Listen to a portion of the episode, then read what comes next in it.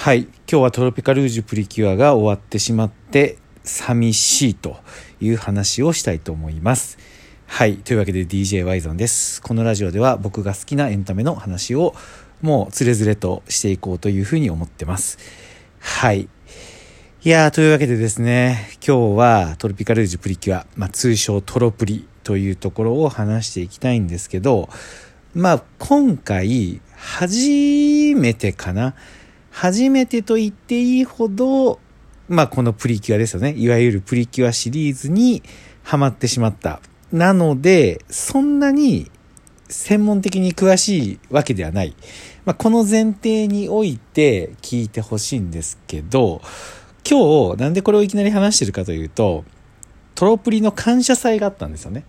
感謝祭。で、これをオンラインの配信があったので、それを、まあ、娘とね、一緒に、まあ、トロプリが先日、テレビシリーズが最終回を迎えて、今新しいのがやってるんですけど、やっぱり、トロプリのね、まだロスが収まってないと。ちょっとまあこれはね、新しいプリキュア好きな人にはちょっと申し訳ないかもしれないんですけど、僕の場合、プリキュアをずっと好きで見て聞きたというよりかは、トロプリにドハマりしてしまったっていう、そういう、あの、立ち位置というか、えー、そういうポジションなんでね。まあ今、あの、他のもちょっと見てみようかな、みたいな気持ちはあったりとかは、もちろんしてるんですけど、一応ね、ちょっと特別に、あの、トロプリに思い入れがあるという前提で聞いてください。で、今日感謝祭だったんですよ。で、これを見てたらね、やっぱりいい作品だったなっていうのを改めて思いまして、ちょっと今ね収録深夜ではあるんですけどちょっと言葉にしときたいなって思うことが、えー、あったので話したいと思います。で何を話したいかっていうとあのオープニング曲の「ビバスパークトロピカルージュプリキュア」まあ、これなんですよね。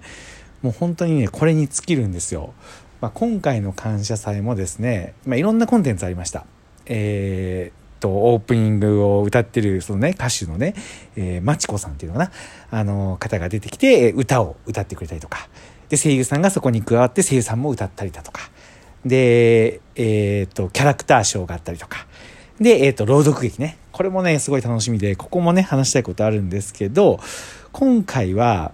ビーバースパークトロピカルージュプリキュア。やっぱりね、この破壊力が、凄まじいものがあるなと。いうことを話したいんですよ。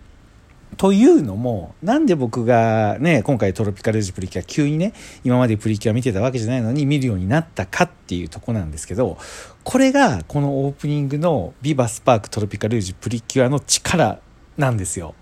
これたまたま YouTube のおすすめに出てきたんですよ。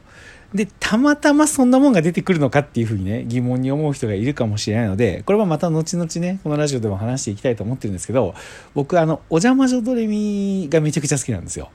もう、おジャ魔女どれみがめちゃくちゃ好きで、おジャ魔女カーニバルとか YouTube でちょいちょい聞いてるんですよね。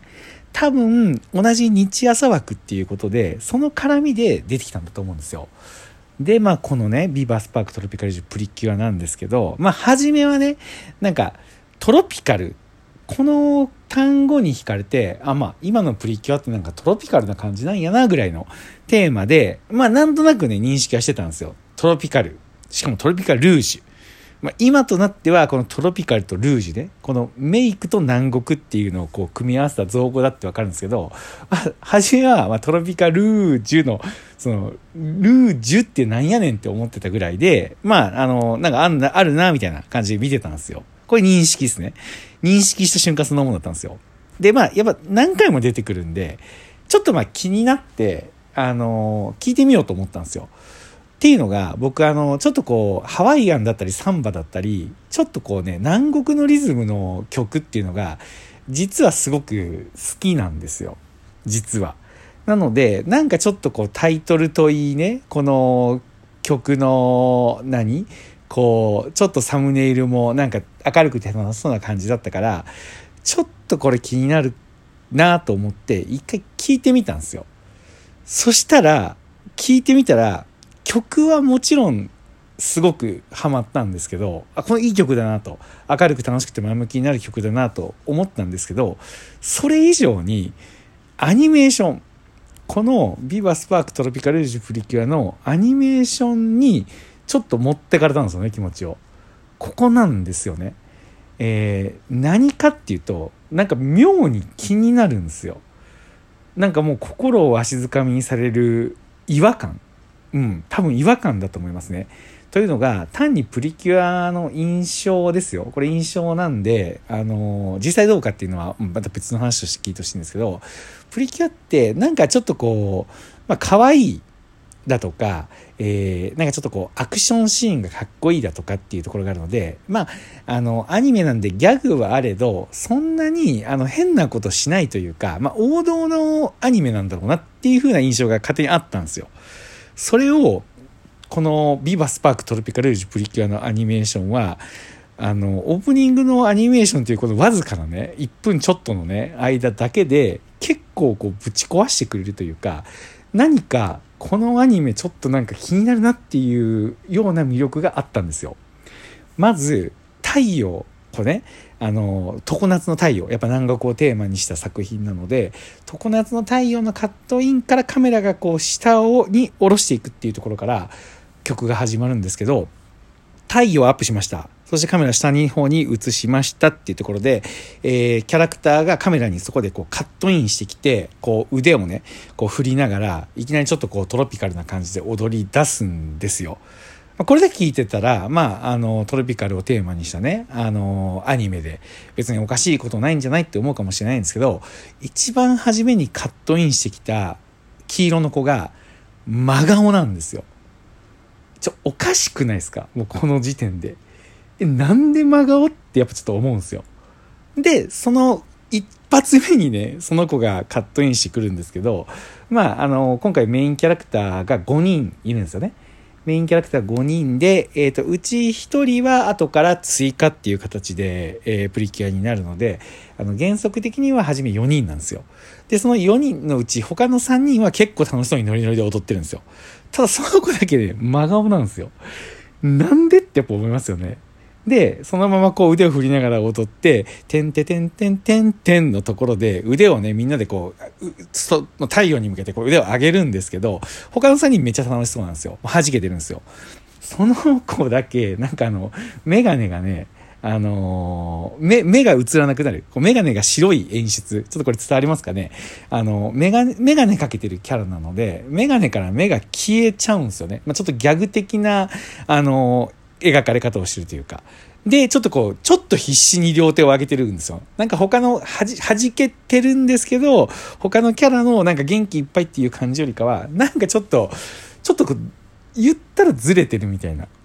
もうね、ここにね、結構やられたんですよ。まあ、それが、あの、みのりん先輩ね、一ノ瀬みのり、えっ、ー、と、プリキュア名はキュアパパイヤって言うんですけど、その子の、このもうオープニングからのそのわずか3秒ぐらいですよね。ここでもう結構心をね、わしづかみにされちゃったわけですよ。そして、このオープニングアニメーションは、まあ、またここで続いていくんですけど、あの、ちょっとこの続きはですね、こっからもね、結構このオープニングについて長く語りたいところがあるので、ちょっと、あの、明日に持ち越そうかなと思います。とりあえず今日伝えたかったのは、もうオープニングの初めのカットインから、ちょっとなんかおかしいぞと。なんでこの子は真顔なんだっていうところで、もう結構早い段階で、えー、心をわしづかみにされたっていうとこね。で、僕はそれが気になったので、えー、まあ幸いね、幸いでもないんですけど、まあ、娘がいるので、ちょっと、あの、お父さんと一緒にプリキュア見ようとまあ、実際ね、あの、プリキュアも卒業してる、えっ、ー、と、今、小3なんで、小1ぐらいの時にね、あの、だから2年前か、あの、卒業してもあんまり見てないんですけど、まあ、見ようよって言ったら、あ、全然いいよ、みたいな感じで言ってくれて、それで、あの、僕と娘のね、あの、毎週日曜日にプリキュアを見るっていうライフがスタートしたわけなんですけど、まあ、これがもう結論から言うとやっぱすごく楽しくて、あの、めちゃくちゃ、あの、感謝してます。やっぱり、あのトロプリの運営陣まあ面白いし何よりこう娘と同じものを見てその感想をね語り合える時間が週1であるっていうのがすごく貴重だったので、えー、そういった面でもねすごく思い入れがある作品なんですよ。ただ残念ながら見始めたのがその途中からね確か29話とか30話とかあのローラがローラっていうね、人魚の子がいるんですけど、その人魚の子が生徒会に立候補するっていうところぐらいからだったんで、全部見れてないのがめちゃくちゃちょっと、ね、あのなんか辛いところではあるんですけど、あの、まあ、これぐらいの知識であるんですけど、ちょっと次次回は、あの、オープニング、じゃあここからどう続いていくのか、あの、話していきたいと思うんで、まあ、もしこのラジオ今聞いて気になった人がいたら、YouTube ね、まだ残ってるので、公式の、公式の YouTube でオープニングアニメーションのやつが残ってるので、ちょっとね、予習がてら見といてくれたら嬉しいです。はい。というわけで、えー、今日はね、えー、ビバスパークトロピカルジュプリキュアがすごいぞという話をさせていただきました。後半に続きます。